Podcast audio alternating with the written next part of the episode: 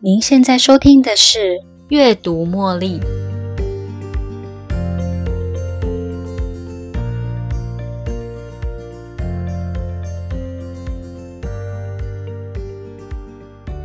你是不是也跟我一样，有时候想要安慰别人，但是不知道应该从何做起？而我们的动机不外乎就是希望能够帮助到对方。希望自己深切的话语、文字或行动能够直达他的内心，带来平安跟安全感，让他有继续走下去的力量。而安慰的艺术，就是透过这些方式传达到人们的心中，就好比艺术品一般，不但增添了那个空间的独特性，更能触动人们的心弦。今天分享这本书。安慰的艺术，《The Art of Comforting》，作者 Mel Walker。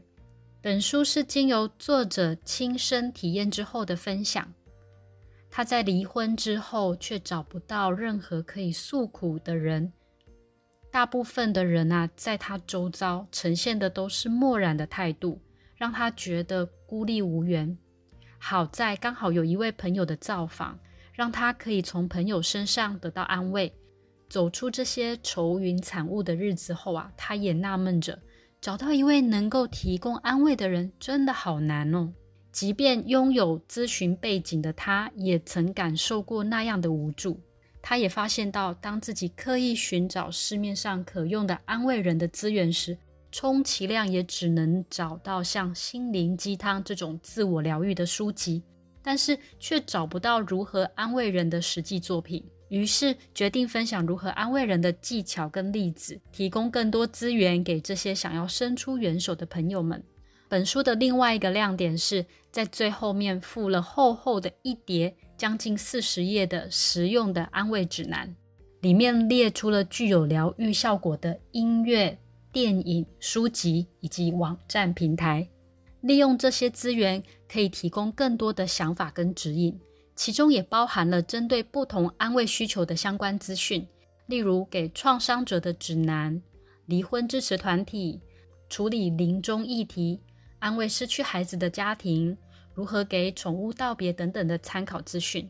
当你使出了安慰人的绝招，再也想不出其他梗的时候啊，也可以参考这些资讯，装备更多的工具安慰他人哦。安慰人真的那么难吗？生活在以拼经济为目标的工商业社会里，我们重视解决问题以及尽快达成目标的能力。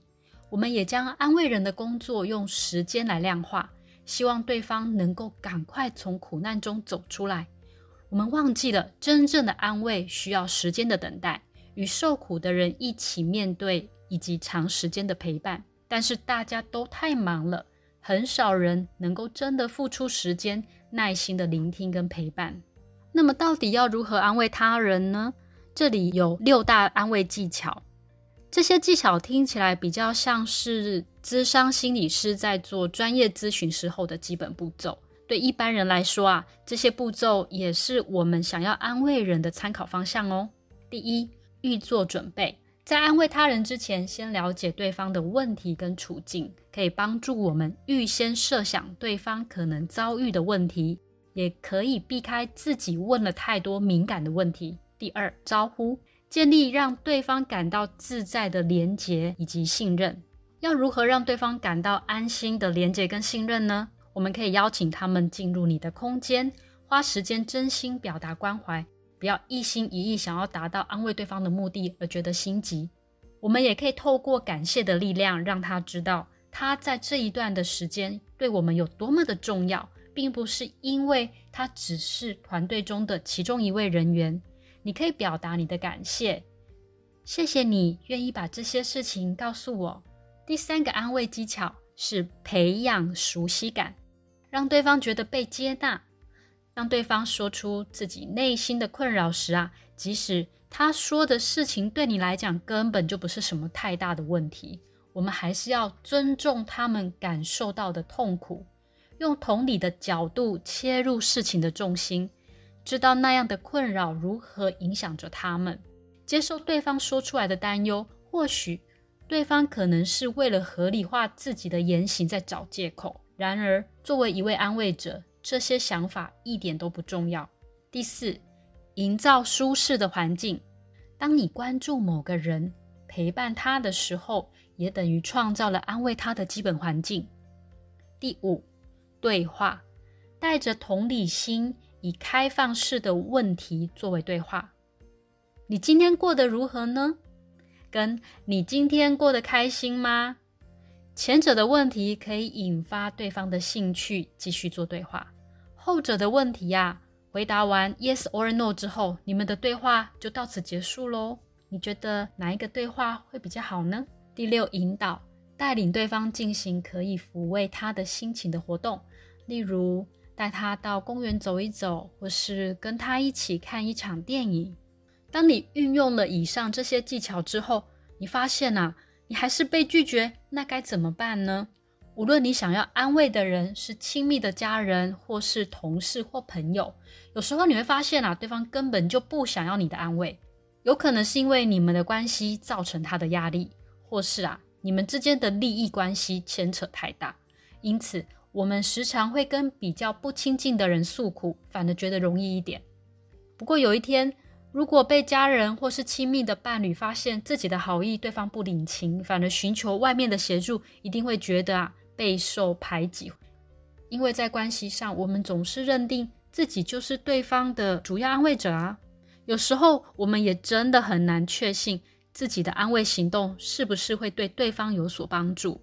我们有时候甚至踩到了对方的雷而不自知，甚至搞错了他的需要，而增加他的压力。还怪他不领情，但是这些自责大部分都是多余的。如果你真心想要当一位安慰者，就必须有所心理准备，允许在这过程中可能的难堪。只要真心希望对方好好走下去，相信你的善意都会为对方带来强大的力量与祝福。那么，我们应该如何自在的面对拒绝我们安慰的处境呢？首先呐，放弃你认定的角色。然后，第一，抛下自己的感受，减少对方的压力；第二，接受他们的抗拒，尊重他们用自己的方式来面对。正在受苦的人往往没有心力想到别人的感觉，他们也很难感受到你的敏感跟脆弱。认知到这一点啊，我们就当做是送对方一个免死金牌吧，不要跟他计较喽。第三，保持你的关心。但是不期待对方回应你的善意。第四，不责怪自己，退一步观察他的需要，学习这一场经验。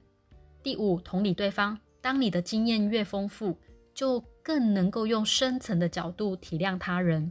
第六，加入其他人一起参与安慰的行动，例如一起写一张慰问卡片，一起出去用餐。第七，当对方陷入低潮的这段时间。愿意敞开心房、坦诚内心的想法之前啊，你可以从安慰者的角色退居到幕后，成为他的支持者，持续提供其他有用的资源，并且陪伴他。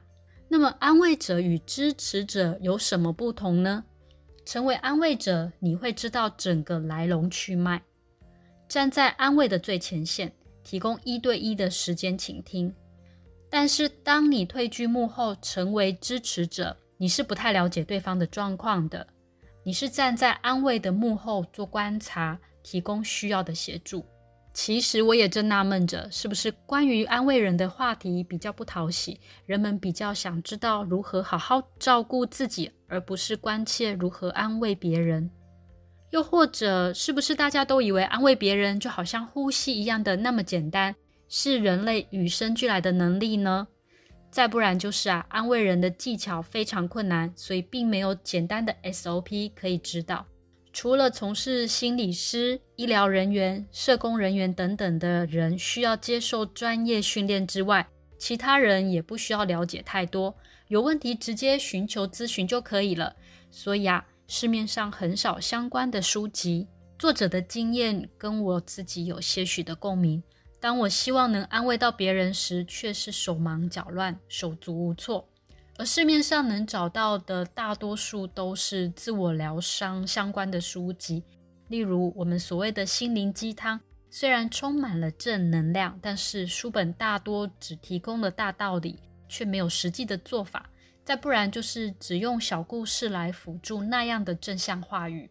虽然觉得心灵受到了启发，但是却安慰不了一个伤心的人。例如啊，人生就是这样，但是我们还是要往前走。对一般的人来说，这些想法或许带来鼓舞。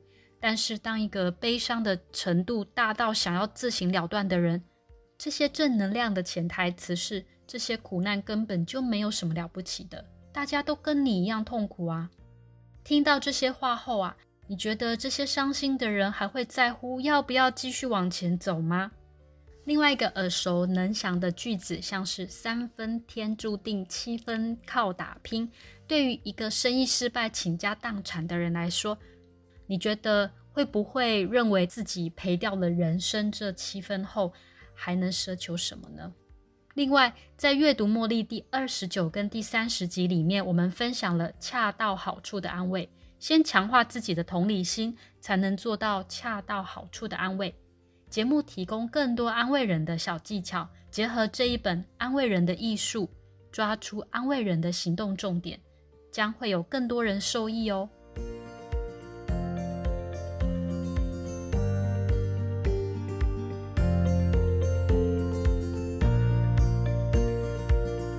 又到了节目的尾声，如果你喜欢今天的节目，邀请您在 Podcast 留下五星评论、订阅并分享这个频道给您的好友。如果您有其他的反馈或想法，也欢迎留言给我。您的这些反馈都将成为背后那一股支持着我坚持不懈、持续创作、提供更优质内容的动力。感谢您的收听，我们下一期再见喽，拜拜。